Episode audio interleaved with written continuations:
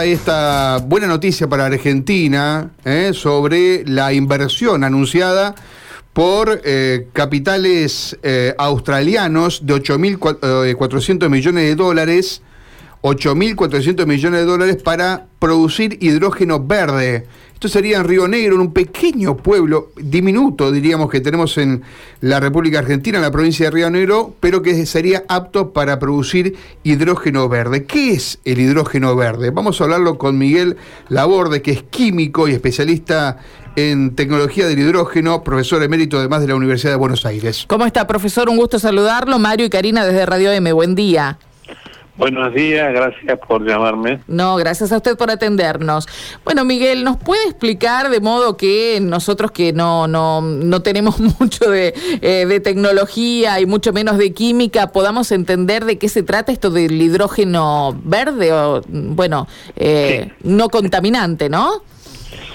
Bueno, sí, este, primero eh, que el hidrógeno eh, es un gas que se supone que va a jugar un rol importante en las energías alternativas o no contaminantes en los próximos años. Eh, el hidrógeno no, se encuentra libre en la naturaleza, hay que producirlo.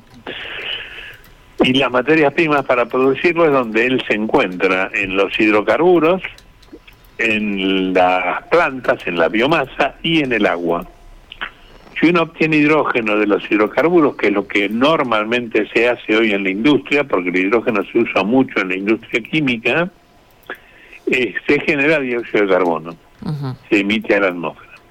O sea que habría que modificar el proceso para capturar ese dióxido de carbono y no emitir a la atmósfera.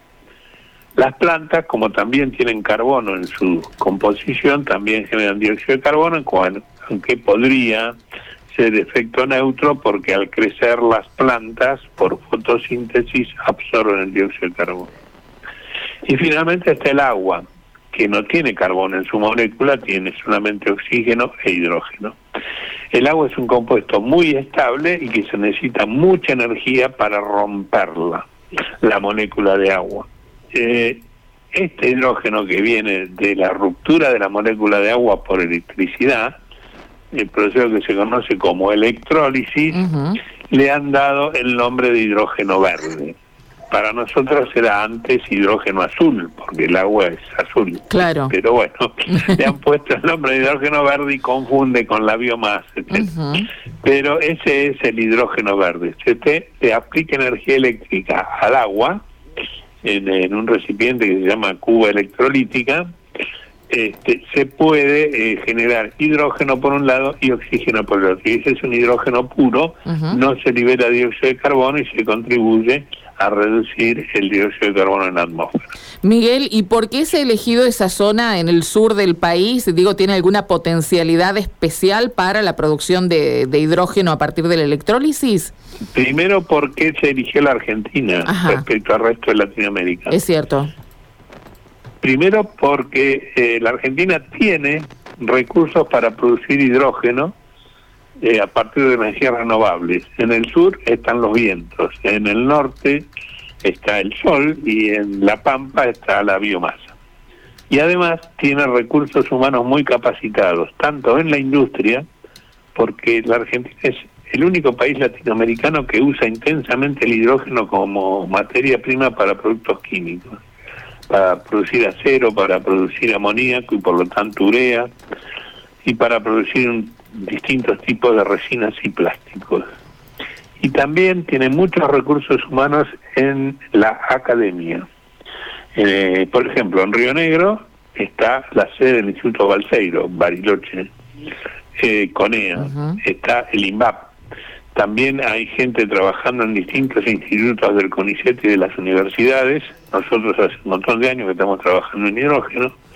O sea que hay recursos naturales y hay recursos humanos muy capacitados. Correcto.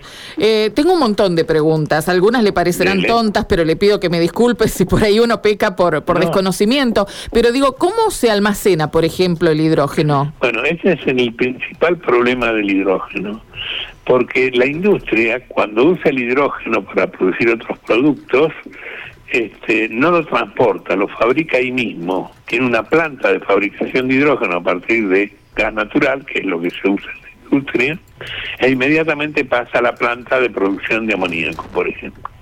¿Por qué es un inconveniente el hidrógeno, transportar el hidrógeno? Porque es el, el gas más liviano que hay, es muy liviano, se escapa por todos lados, tiene una gran difusión, se difunde muy rápidamente con respecto a los otros, y este al ser tan liviano y tan poco denso hay que envasarlo a muy altas presiones el doble de las que se envasa el Génesis, por ejemplo, para que tenga un rendimiento energético razonable. Este, para dar una idea, es el volumen de hidrógeno para dar la misma energía que da el, el GNC necesitaría un volumen tres veces más grande. Entonces, por eso hay que comprimirlo a mayor presión o incluso como hidrógeno líquido. Pero eso es extremadamente caro y además las temperaturas para licuar el hidrógeno llegan casi al cero absoluto, son menos 250 grados centígrados. Entonces, ese es el, el, cuello de botella de la economía del hidrógeno, no tanto la fabricación, sino el almacenamiento y transporte. Y si se lo quiere transportar de la Patagonia a Australia o a Alemania o a Corea eh, es un problema técnico y económico porque implica muchos costos, un costo importante que hay que resolver. Ahora, Miguel, eh, si uno dice, bueno, ya aquí lo saco de su tarea específica, pero una inversión de tanta plata se anuncia es porque tal vez pueda haber una vueltita a, esta, a este problema que usted plantea, digamos, cree que la solución está cerca. A ver, este, este es un proceso de 10 años como mínimo. Eh, yo no conozco la letra chica del convenio, pero este, hay que ver qué tecnología se va a usar, y se le va a dar participación a los científicos y técnicos de, de Río Negro para que participen en la tecnología, y si todo el hidrógeno que se va a producir, que son toneladas y toneladas, se van a exportar mm o se van a utilizar internamente para proveer de electricidad a zonas aisladas.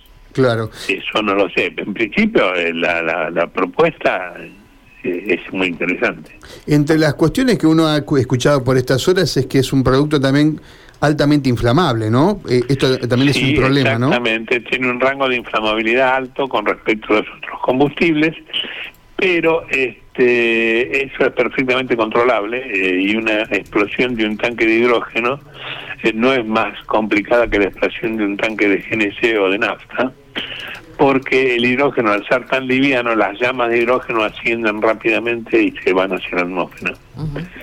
Este, pero sí, es altamente inflamable.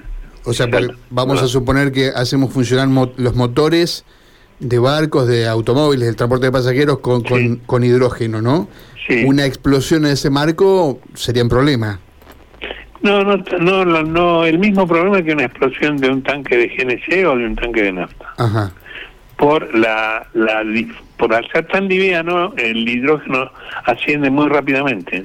En cambio, la, nafta no, y entonces la nafta puede hacer explotar el vehículo. Ajá. O sea que puede en cambio, el tanque, el tanque de hidrógeno, el hidrógeno no, se asciende. Como un globo con, claro.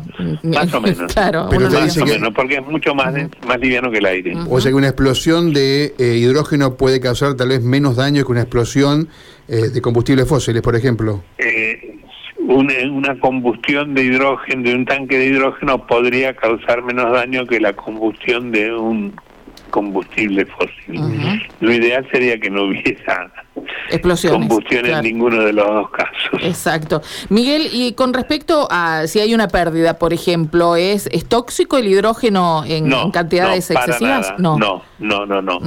no, el tóxico es inflamable pero con respecto a la salud no produce ningún daño, salvo que ocupa el lugar del oxígeno en un ambiente, pero nada más que eso. ¿Y cuál es el pero residuo? pero si lo congelo, si lo trabajo con hidrógeno líquido a temperaturas tan bajas, ahí sí que hay riesgos de quemaduras muy serias. Claro por frío, claro.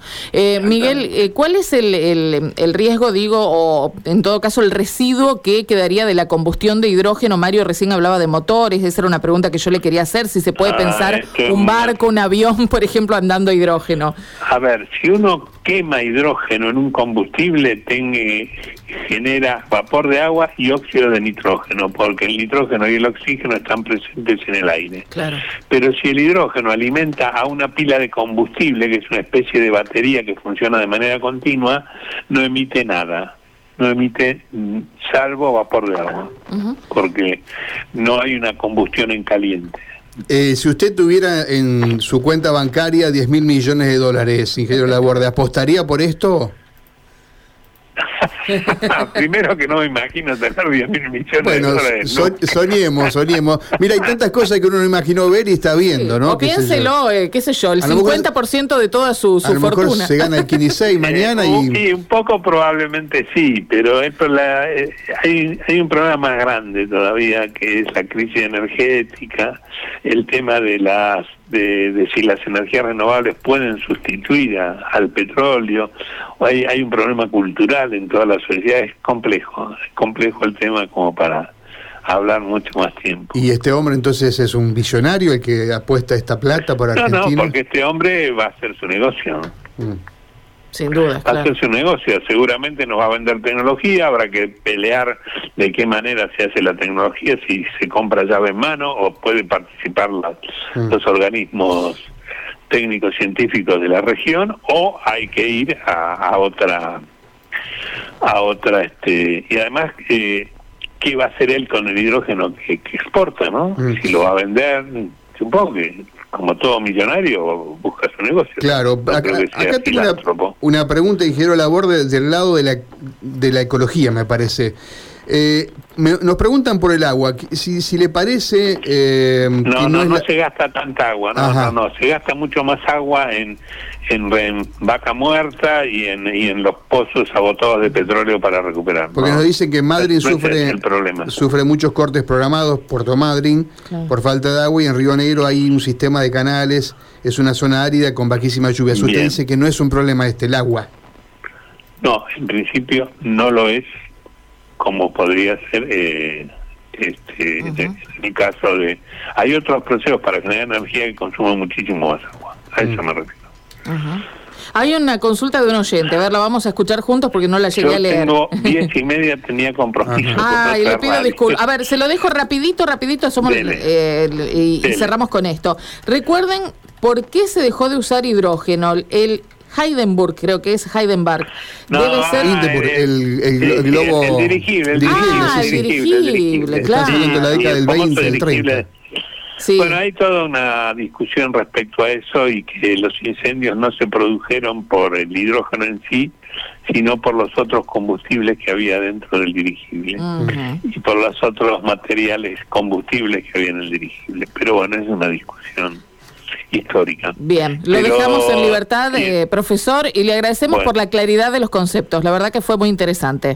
Bueno, muchas gracias. ¿eh? Hasta luego. Gracias, buenos días. Bueno.